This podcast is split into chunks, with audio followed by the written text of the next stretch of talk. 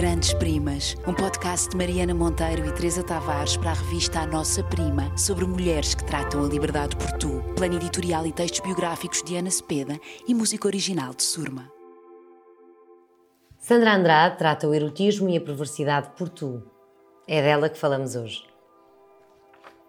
Sabemos pouco de Sandra Andrade. Não sabemos quase nada. E talvez não precisemos de saber mais.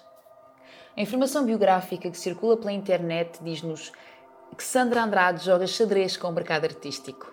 Dedica-se à proteção heresiarca de macieiras silvestres. Fundadora da sociedade secreta Matéria Branca Walser. É membro ativo da Confraria da Fada Verde. Interessou-se recentemente por bestiários. Sabemos também que nasceu em 1976 e que se ligou ao teatro e à performance.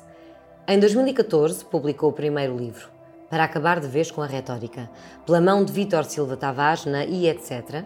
E é logo ali que a perturbação começa. Hoje deu-me vontade de abraçar a miúda que me serviu o café. Era tão cedo e já estava tão assustada. Em 2016 sai Doppelganger pela editora Debut sur l'œuf, mas é em 2017 que Sandra Andrade dá ao prelo a sua mais recente e poderosa obra, Caim, Lilith, editado pela Douda Correria e que conta já com uma segunda edição.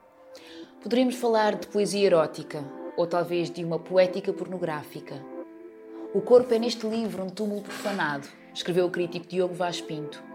E nas palavras de Joana Emílio Marques, quem é Lilith, de Sandra Andrade, pode marcar o renascimento do erotismo na nova lírica portuguesa. Escutemos, pois, essa respiração arquejante superada ao nosso ouvido.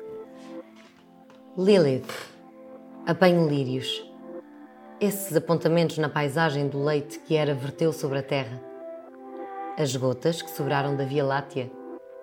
Preparo o óleo de lírios.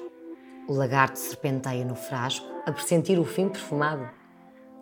Verto o óleo de lírios no frasco e assisto ao afogamento. Tudo na cozinha é líquido divino. Saio para o alpendre com o vestido colado aos cheios e ouço o machado na madeira tombam ameixas, espaçadamente. A antiga prática lubrifica e traz paz. Levas as mãos sujas ao vestido molhado. Caim, serei o último que te beija a boca e tenho boas mãos para matar quem mais apareça.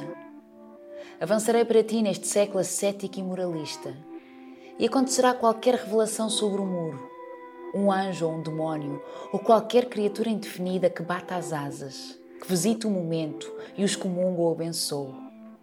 E dá-nos igual, porque sabes, Lilith, faremos um festim com o sangue da criatura que assim se tenta imiscuir com a nossa graça.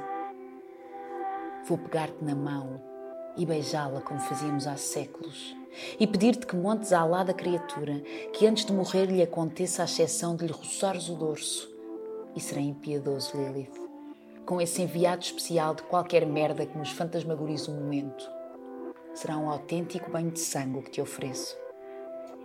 Lilith, seduzir é levar ainda o cântaro à fonte, inclinar os cheios em direção à água, ouvir com atenção para que se retire o cântaro antes que transborde, levar a água à rodilha na cabeça e equilibrar graciosamente, levar uma mão à anca e outra à cabeça. É também às vezes partir o cântaro a caminho de casa. Quem? Porque no dia em que nos sentarmos à mesa de um café, seremos dois hologramas a fazer finalmente muito sentido. E o destino adormecerá ao balcão durante longas horas. Passarei a mão pelas tuas pernas, ou então deixamos isso para mais tarde e ouvimos o pulsar de dois corações, luz que assalta a divisão futuro num guardanapo. Pagamos um copo ao homem do balcão. Saímos para as ruas transformadas.